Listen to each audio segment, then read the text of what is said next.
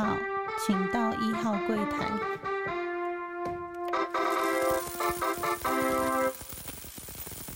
大家好，欢迎收听初一书，我是主持人 Q&A。想不到本周马上就来到了啊，说了嘴就打了嘴的环节。怎么这样说呢？啊，如果有听上一集的观众，我先回顾一下，就是啊，我有跟大家分享，就是目前的话。我都有一种强迫症，就是比如说之前走了几步啊，然后一周走了几步，然后手机都会记录下来。那下一周就会想要去超越、去突破，然后再加上很多自己建立来的规则，比如说几点要做什么，然后 podcast 几点要做好，然后要花多少时间去制作，一天就会想要比一天更精进一点。结果本周马上就遇到了一个打脸的状况，就是很意外的，就是。发生了啊生病的状况，那也打乱了我这个强迫症的呃情形，然后规矩都被打乱了。这一周到了周二的时候，我突然就感觉到非常的不舒服啊，这样的不舒服法就是说，哎，走路都会觉得脚底板会痛，然后觉得全身都酸酸的，鼻孔热热烫烫的。然后主要是那一天当天的一大早起来，我可能想说啊有点累，然后坐着就上厕所，直接就就拉水了。那这个感觉就是你完全没有预期怎么会这样，然后拉的时间也算蛮长的。那当然就后来就不敢吃东西，喝了水，要出门以前哇又拉了一次，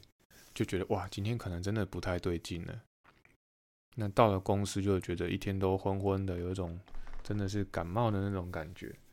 但是量了一个体温，好像又觉得又还好，所以就继续上班。上到中午接近中午的时候，完了就觉得哇，屎就是屎有点滚，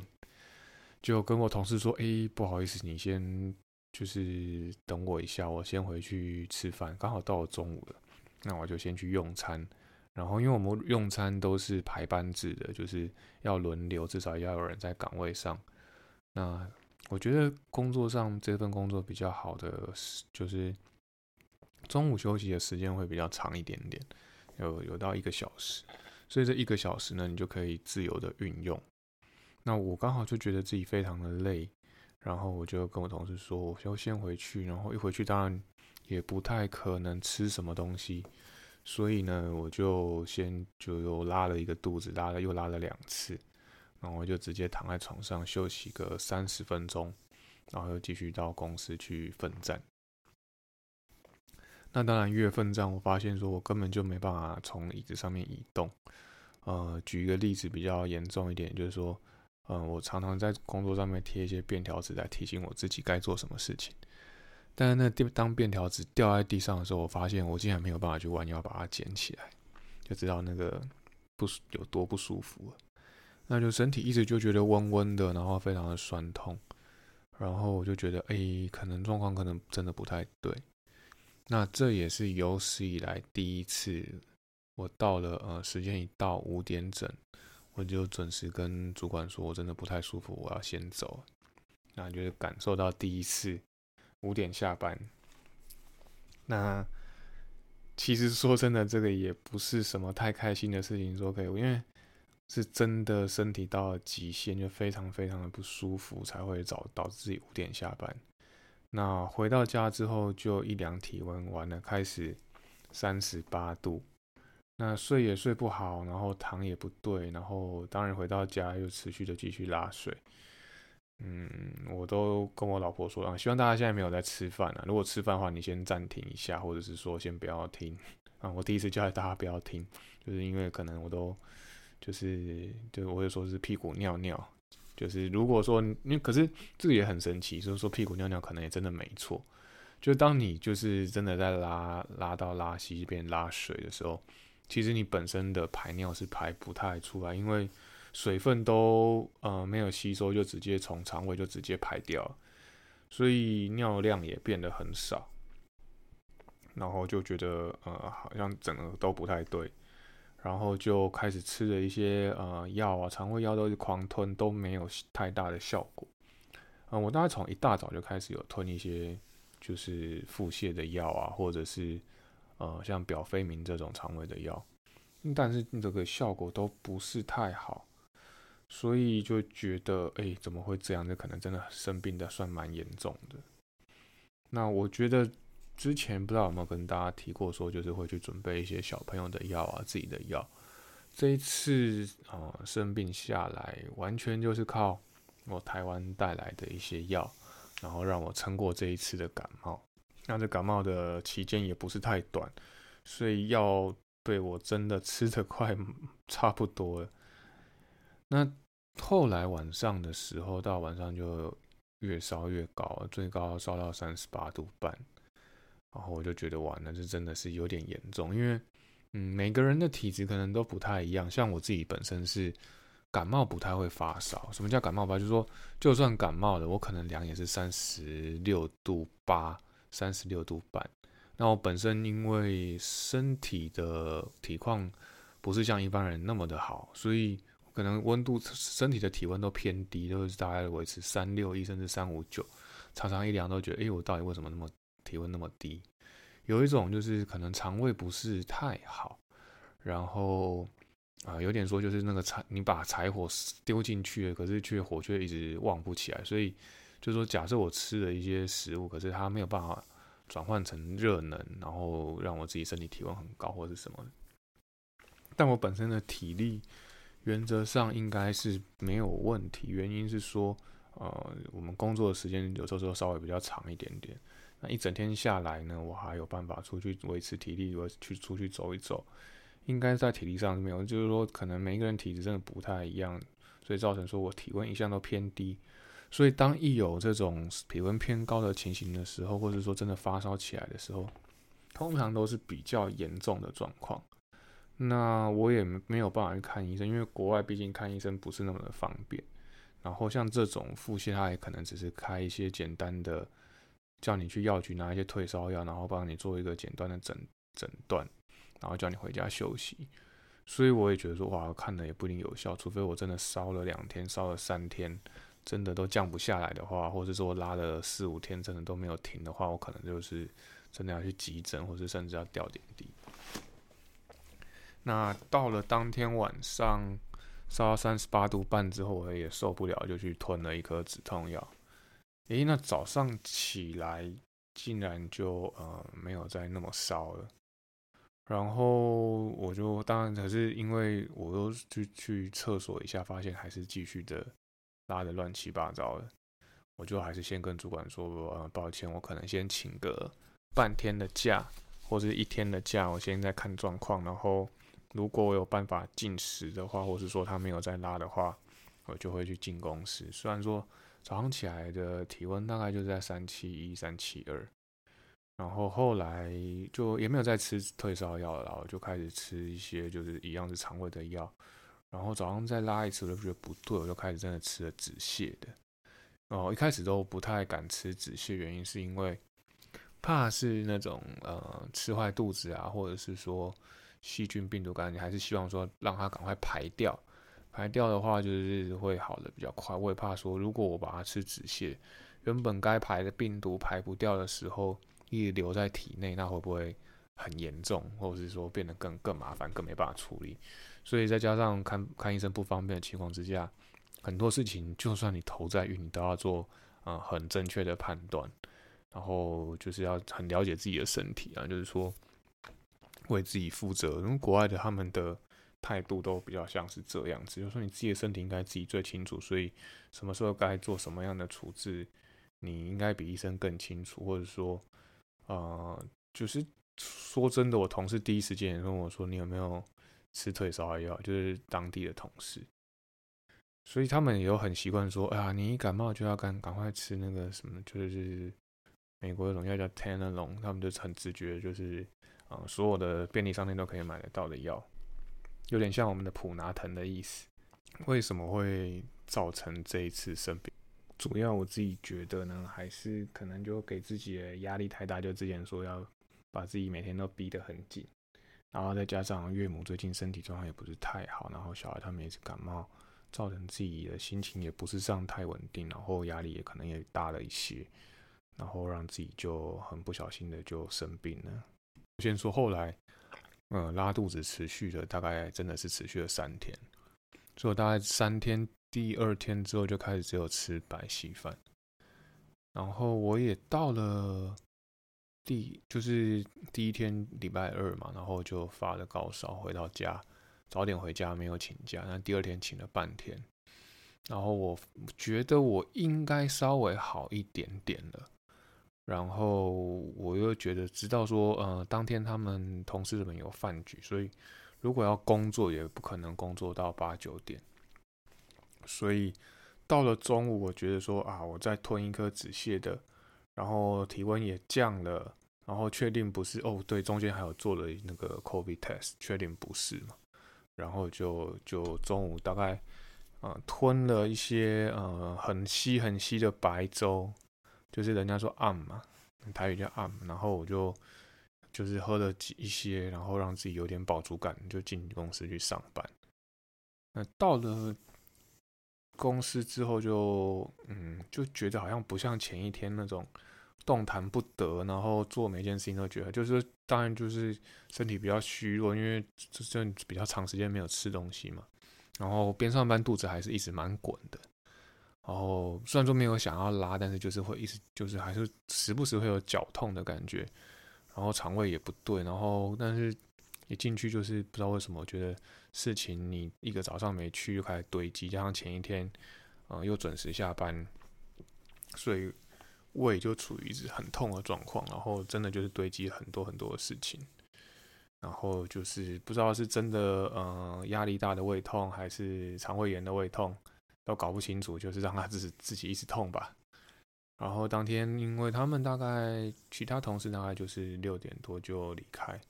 那我大概把事情做了一个段落，到七点我就受不了，就觉得哇，我还是可能要回家拉个肚子一下，然后我就回家啊拉个肚子。那回家之前呢，我也想说，不然这两天。已经拉了两天了，总是要有一点渐进，就是说我们肠胃炎之后都需要一点复苏的时间嘛。然后就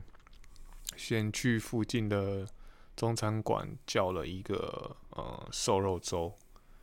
然后带回家之后没有瘦肉粥还是没有吃，就是咬了一小口，然后配了我早上煮的很稀的白稀饭。哦，对，当天早上呢，因为我自己觉得心里不过意不太去，所以就把前一天穿的衣服、换的衣服跟所有的毛巾就全部都丢下去洗。所以早上就是在拖着很虚弱的身体，但也趁着就是休半天的空档，把所有衣服一次先洗一洗。这可能是我自己预预设好，就是想要休半天的原因，就是说，嗯，如果这衣服如果不洗，我就自己会觉得很可怕。然后再加上就是把身体先调养好一点点。那回到家就吃了这一碗粥之后，当然还是会有拉。然后的当天最好的状况就是说没有再烧了。然后到了隔天还是拉，但是就是没有其他体况，所以就正常上班了。那这就是 国外真的工作的时候，还是尽量不要生病了。因为生病真的就是就是没有没有人可以帮你，然后也觉得很麻烦，然后在烧的时候觉得哇，这到底怎么一回事？因为不太常发烧，然后也很少这样的经验。那不过说真的，同一时间呢，刚好是我来一年的日子，也就是在我满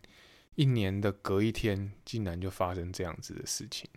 啊，还蛮讽刺的，然后印象也会蛮深刻的。接下来跟大家分享一些社会情势，也不是说就是出社会的那种出社会，不是说现在的现今社会的状况。呃，到了周五的时候呢，我们刚好有客户邀约我们一起聚餐，然后我们同事们就到了呃客户家。一起去享用啊非常美好的晚宴。那我前一天也都还在拉肚子的状况之下，当天实际上到那边看的满坑满谷的呃就切超诶呃餐点，我实在是有点惧怕，但是又受不了诱惑，所以那也不好意思说完全不吃啊，所以要给人家面子嘛，所以就是还是挖，就是咬了一些简单啊，比较不会造成身体太大负担的餐点，然后就在宴席上面啊跟大家谈笑风生。那接下来的就是可能会是有一些抱怨的状况，但是也是跟大家讲一下那个社会的真实情况了。那当天聚餐除了我们公司的人以外呢，啊，其他就是非富即贵，就是说有一些呃企业主啊，或者是说一些啊台湾在这边的政府人员，然后当然言谈之间，大家可能还是会喝一点酒啊。其实我真的很不舒服，也不太能喝酒，可是呃在这种 social 的场合上面，可能还是会很难避免掉啊，就是还是要硬撑着这样子。那也不是说硬撑，因为你不可能随时跟人家说哦，我就是生病啊，这样子，我觉得呃不太像我的习惯，就跟人家就是推辞了，然后就会造成就是呃大家都开始喝了一些酒，讲了一些话哦什么的，然后先跟大家说明一下，就是说为什么会有呃接下来让我觉得感觉不是很好的状况，是说我自己本身是一个呃肠胃生的吸收比较不好的人，就是跟这次生病无关，本来就是这样子。然后可能我的家族的遗传，所以大就是家人都长得比较瘦瘦高高的这样子。然后从小，那我妈妈也是很对我这一点很头痛，就是都吃不胖。那甚至带我去看了很多医生。那有一天呢，一在我一个邻居的呃讲了一句话之后，妈妈就很难接受，她直接说：“你这小孩啊！”伊索比亚来的，你都没给他吃东西啊？那我妈妈就是养我们很辛苦，她突然就觉得很沮丧，那就开始积极到外面看医生啊，想一些偏方什么。我说真的，各种的偏方啊，或者我妈甚至被那种类似诈骗集团骗那种喝那种很奇怪的粉啊什么的，她都甘愿被骗，就是为了让让我的身体比较好，或者说让我吃的胖一些些。那医生后来就讲了一句话，我妈就比较释怀。他说：“啊，每个人体质都就回到刚刚讲，每个人体质都不一样。哎，你们全家这么瘦，你是要他胖到哪里？他就刚好又长得比较高一点点，所以看起来就是更瘦。那我妈慢慢的就释怀了，因为全家人都一样啊，又不是说家里有个人长得比较呃壮硕一点点，然后只有我这样子，而是家家每个人都瘦瘦的。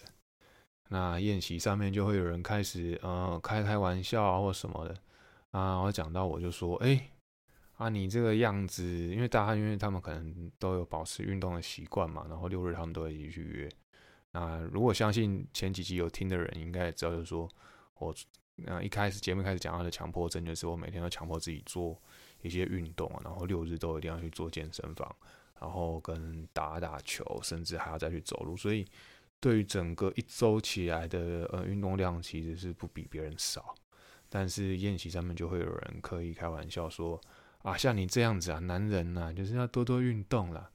然后我跟你讲，要运动啊，不然对自己不好。然后我就想说，也没什么好反驳，因为你并有必要跟他讲说你到底每天在干嘛嘛，或者说啊，我自己现在我就是看着瘦瘦的啊。那你就算你练了再多肌肉或什么，你也没必要拿给人家看，或者是说跟人家争执，那就让他这样继续讲。那我心里当下的感受就是说，嗯，你知道，在国外很容易就是大家就会很很有那种。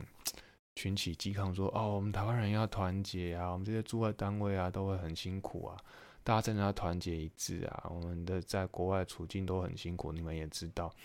然后国际的国际也不一定认同我们台湾，所以我们在国外更要表现给人家看，我们要更一致，我们要更团结。结果这些非富即贵，或是甚至这些政商。就是会来用这些外表的事情来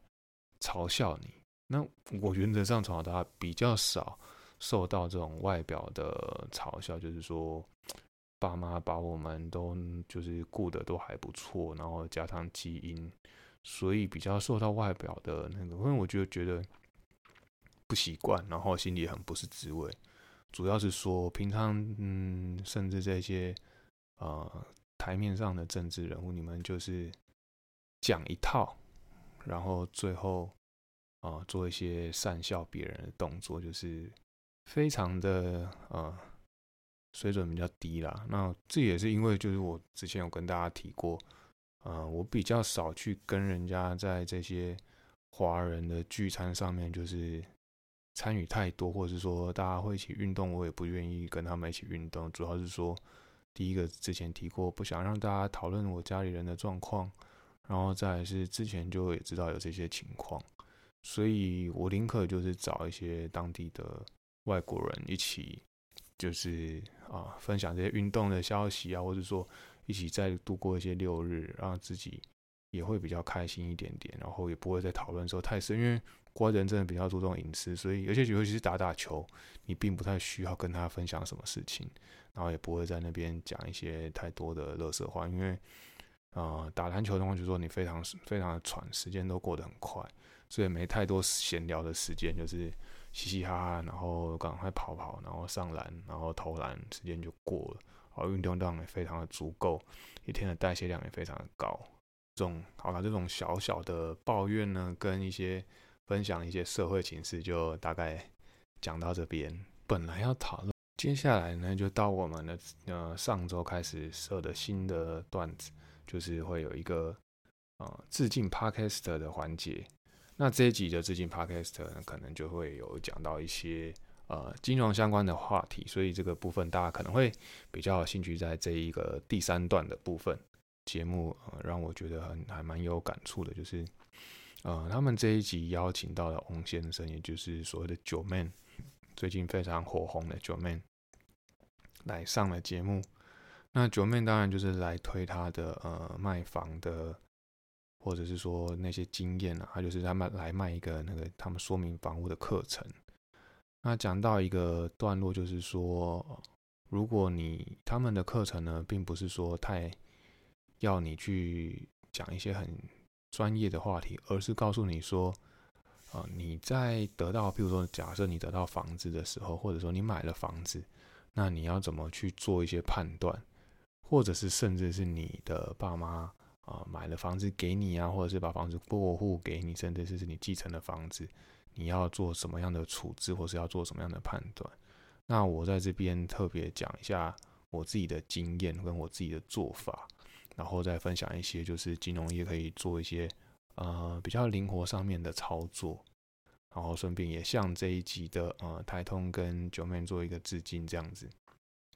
那故事是这样，就是呃我自己现在有一。个房屋有去做抵押，那这抵押怎么来的呢？抵押就是呃过去呃先说呃这个房子是我妈妈过世的时候，呃我把它过户过来的。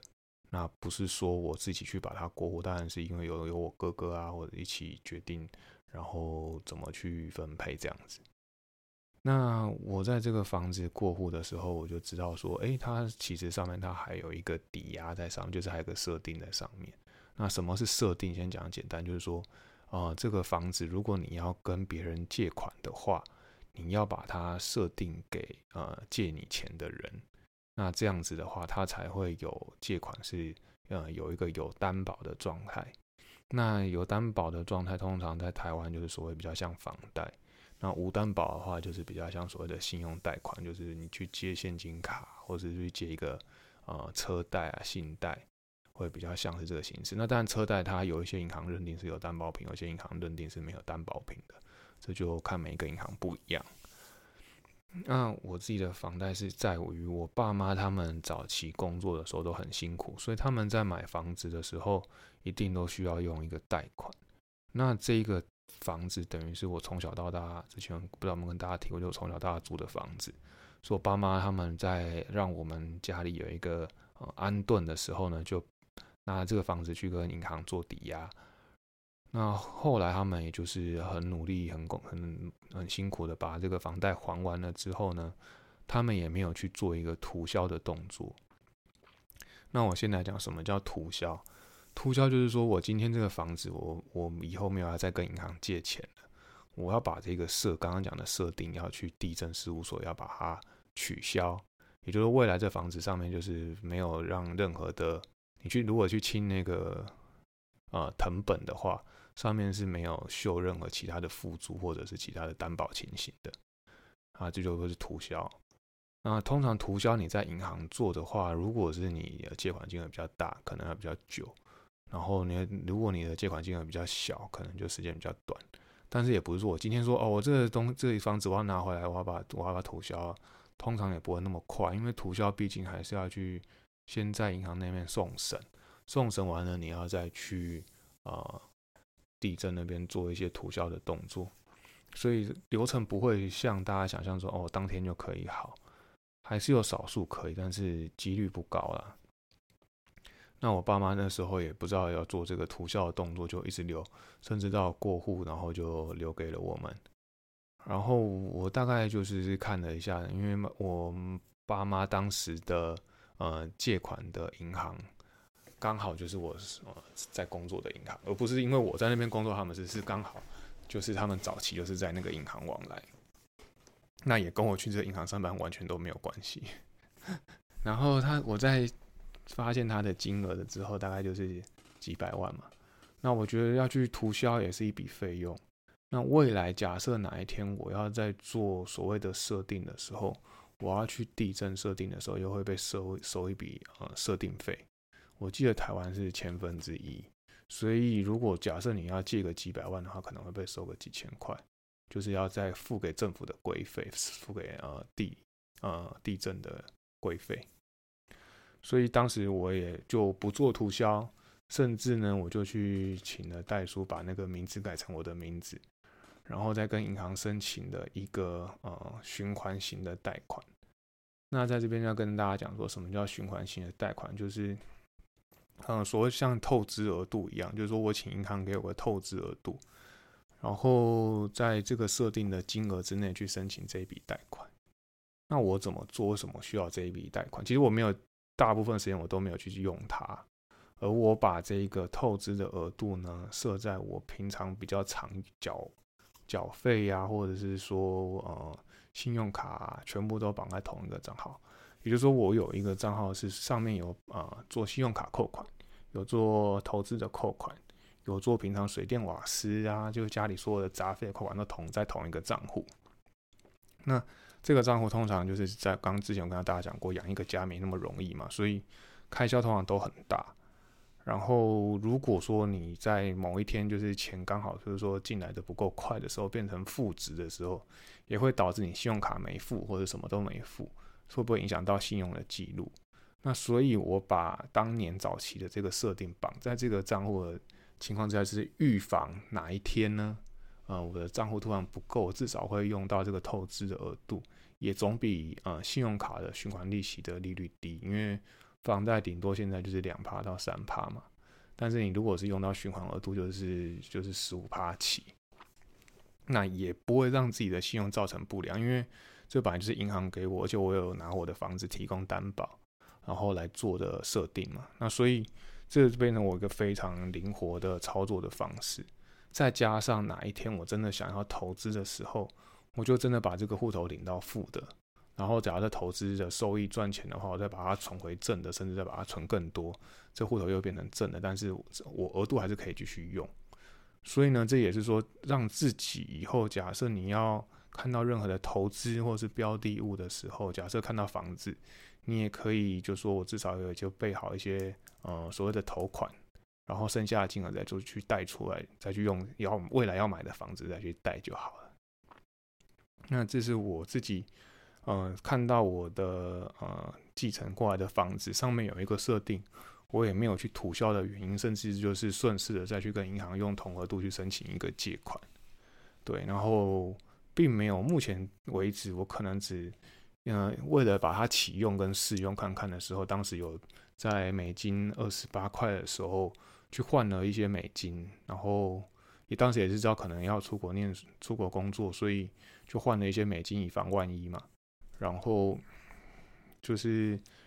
把它弄到负的，后来我很快就把它弄回正数，把那户头弄回正数，那我的借款就没有了。然后我记得的话，就是那个利率大概两趴，所以你可能借个两三天就付个几十块、几百一一百块以内。就把那些利息都付掉，那你也只要缴利息，本金就是你自己去决定。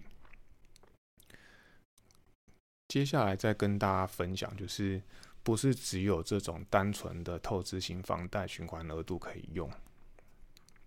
假设我们在买房子的时候呢，也可以向银行说，嗯，我需要除了我现在要买的买的房子需要一个，呃，七成到八成的额度以外，我也可以向银行申请一个综合型的呃贷款。什么综合型的贷款？就是我有一个一般的房贷，假设我一个房贷借了一千万，那我每个月都会摊还嘛。那未来你在每个月摊还，甚至你就是呃整笔把它付掉。比如说我今天刚好。啊，发的年终啊，有些人年终像科技他们领的比较多，我年终刚好领到一百万，刚好长荣，我做长荣海运，我领了三百万，我就把这个三百万还掉。可是很多人就说，那可是我先还掉，我还想要再投资呢，怎么办？是不是要再跟银行申请额度？所以你在借房贷的一开始呢，就可以跟银行说，我要一个综合性的房贷。也就是说，如果你还了一一千万，还了一百万之后呢，这一百万的。空额这个额度呢，就会变成一个循环额度，也就是说，未来你还要再借的时候，你就不用再跟银行申请，你就是把它设定一个，呃，在这个循环度上面设一个户头，那那个户头就可以领到负的，然后最多可以到负到一百。那你缴的缴的本金缴的越多，你可以透支的额度就越高。那当然，它会一次会设定两，或者说银行可能会因为你做综合型的房贷会收高一点点的费用，但我觉得做这些呃透支的。保障就是对我而言，就是说，如果说很多人觉得借款呢，或是拿我的房子来开玩笑，可实际上，如果你在做一些保障的话，你才你根本就在短时间内可以把它还掉的话，你就不会对于你的呃信用或者是说其他的投资都在做一个加强的保障，反而不是在说呃拿我自己的房子在开玩笑。所以这个呃可以做一个透支型的循环额度这件事情呢，可以做很多很多灵活的操作。所以，不论是在你自己有呃剩余的不动产，或者是呃新买的一个房子，哦，就首次购物、首次贷款，也都可以利用这种综合型的贷款或者循环型的额度去做。那当然，你买房子呢，买的叫房贷，就是一般的房贷，就不能单纯的只去做一个循环的额度。对，所以这个是有一个差别的，所以说大家不要要把循环额度跟一般的房贷要先分开，但它却可以两个加在一起变成一个综合性的额度。那你还呃房贷还了多少，还的越多，那你的循环额度就变得越呃空间就会越大，那可操作的弹性就越来越大。那最后一个环节就跟大家分享啊，我之前呃旅外的经验，不要讲这一次啊我。在一每一年的之前，我说每一年暑假嘛，都会去美国那边，就是做一个游学动作。那今天不讲暑假，今天要讲的是春假。春假在美国算是学生时期虽然非常快乐的事情，尤其是到了大学生，他们好像都非常非常的重视春假。那我其实，在念研究所之前，没有在美国过过所谓的春假，所以搞不清楚怎么一回事。但是到美国之后念研究所的时候，啊，发现这春假都还蛮长的。啊，我同学他们也都对春假这件事情，可能看过很多美国的节目吧，就知道美国的学生在春假这件事情非常的疯狂。所以我们在两年内的春假呢，都排了很特别的活动。那这一次先跟大家分享的是，呃，我们到了中南美洲，我们到墨西哥去。啊，我跟我太太呢，跟我另外两个就是夫妻，在二零一四年的春假，我们到了呃所谓的啊大学生的度假天堂，呃呃墨西哥的坎昆啊，英文叫呃 Mexico Cancun，那它在尤加洞半岛上面。这个为什么会觉得它很酷？主要是因为。当年可能我们没有那么的疯狂，只是听说他们的大学生就是一定会去那边啊彻夜的狂欢喝酒。那为什么会有这个情景呢？其实就是在当地的饭店都有一个套餐叫做 All Inclusive。呃，解释一下什么叫 All Inclusive，就是说他们的所有的餐厅你都可以使用。那如果说你再加一点点的酒，那钱的话，你是所有的酒都可以喝。也就是说，你所有的餐点跟你所有的呃饮料，在你住宿的这几天之内，完全都不用钱。这也造成一个结果，就是说，我们其实，在那呃，我记得应该是五天四夜的行程当中，我们根本就只有离开饭店一天，剩下时间都待在饭店里面。因为你离开饭店的时候，你就少了一餐，或者是说你就少喝一些饮料。那我们那时候是没有买酒，不用钱，就是酒可能就是另外再付，但是我们所有的餐都不用钱，加上它那个海滩也算是非常的漂亮，然后饭店设施也都很好，所以你就会一个呃一个游泳池一个游泳池，甚至到海边，然后就一直在玩水啊，或者是一直在吃，然后回去睡睡觉啊，休息一下，其他继续吃。那我们吃多夸张呢？就是说我们连宵夜。你叫 room service，它都不用钱，也就是说你在饭店啊，大概在接近十点的时候，然后吃了就是啊又聊天呐，或者说又去泡了呃温所谓的呃三温暖，就是像温泉一样的，就是那种加库奇的机器，泡了一阵子回来，可能又有点饿了，你就去跟他叫个汉堡套餐，叫个披萨套餐到房间里面吃，啊就吃完就再把那些餐盘啊餐盒。就放在门口，就有人帮你收走。嗯，真的是超级大爷式的行程。甚至你在游泳池边，你要叫酒，要叫薯条，要叫什么都都不用钱，都会有人亲自帮你送上。那唯一你要准备，可能就是要准备多一点，一块钱就是给小费给服务生，然后让他会再让你啊上餐，会很很开心的再帮你上餐。不然你没有给他小费的话，他就会很不甘愿。那这是很快乐、很快乐的一个行程，就是啊，我们当时去春假，然后去了 Cancun 参加的 All Inclusive。那在这趟的行程当中，还有一个比较特别，就是非常观光客的行程，就是去七千一扎。七千一扎也在尤加敦半岛，但是它离我们住的 Cancun 的饭店区呢，可能我记得有两三个小时的车程。那我们搭两三个小时车程之后呢，先去看了一个天坑。就是说，它的田坑很特别，说它呃一个你在往一个平地上面往下走，那走了一段楼梯之后，你会发现，啊，你会碰到一些呃像海水的地方，那海水的上方就有一个洞，就是像呃我们的房屋的呃中庭有一个呃采光这种感觉，那只是它是天然的那个岩石造成的，或是当呃长期的风化或者是。呃，水的石化造成的一个天坑啊，非常的漂亮。然后去看完天坑之后呢，我们就去看了所谓的呃中南美洲的金字塔。那它这个金字塔跟那个所谓的埃及金字塔不不一样的地方，它是一阶一阶一阶一阶上去的。不知道大家有没有看过那种中南美洲那种金字塔，就是在历史故事或者说在很多小叮当的那些 一些电影版会看到那种。就是啊，一阶一阶上去的金字塔。那第一次看到金字塔，真的非常的壮观。就是你不是看到埃及，但是还是看到那种历史课本上面的呃历史七大奇景之一，我觉得非常印象非常非常深刻。那它有的可以走，有的不可以走。那不可以走的原因就是它已经被很多游客走到呃受损了，所以它渐渐近年都不再让游客走上去。但你光照相起来，留下那个历史的。呃，画面就觉得非常的值得，所以除了我们刚刚讲就是非常的欢乐，就一直狂吃啊、狂玩啊，然后都不用钱以外，我们另外再花了付费的行程，就是去了看了这个呃中美洲的金字塔，然后去了一个地方叫奇琴伊扎，感受到当地的文化，吃了当地的特餐，当然那个不是特别的好吃啊，嗯，就会让你呃回忆满满。然后，除了你在学生，就是当时已经，呃，算研究所已经念了一一一个学期之后呢，知道自己的努力的目标就是认真的念书，然后认真的玩。我必须说，我先讲，呃呃，未来可能节目也会再提，就是我最后毕业的 GPA，所以美国都用 GPA 嘛，就是大概三点八，我记得是三点八七，就接近四分。所以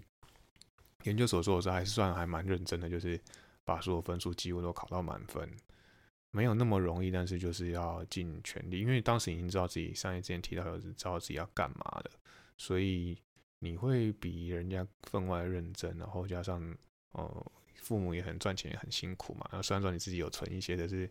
很大部分都还是父母的帮忙。那我觉得说要回馈给他们，那玩也当然要尽全力的玩，因为你知道你结婚之后还可以出去这种难得的经验，呃，知道回到职场上面就不可能再这样出来，所以我们真的是把握生命，尽情的玩。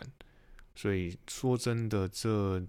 念研究所的两年，我们甚至讲好笑一点，就是讲夸张一点，真的把是地球玩了一圈。那以后下次再跟大家分享说，我们到底如何真的玩了一圈，然后也会再跟大家分享我们另外一个春假做了什么好事情，然后怎么样去环游世界，也会在未来的节目再跟大家分享。那今天的节目就到这边。如果大家喜欢我们节目，记得帮我们做五星的呃评分，然后再分享给你的好朋友。未来我们也会分享更多金融资讯跟这些快乐的旅游资讯。那如果有任何需要我们节目做精进的地方，也不吝给我们指教。那这集到这边呢，谢谢大家，拜拜。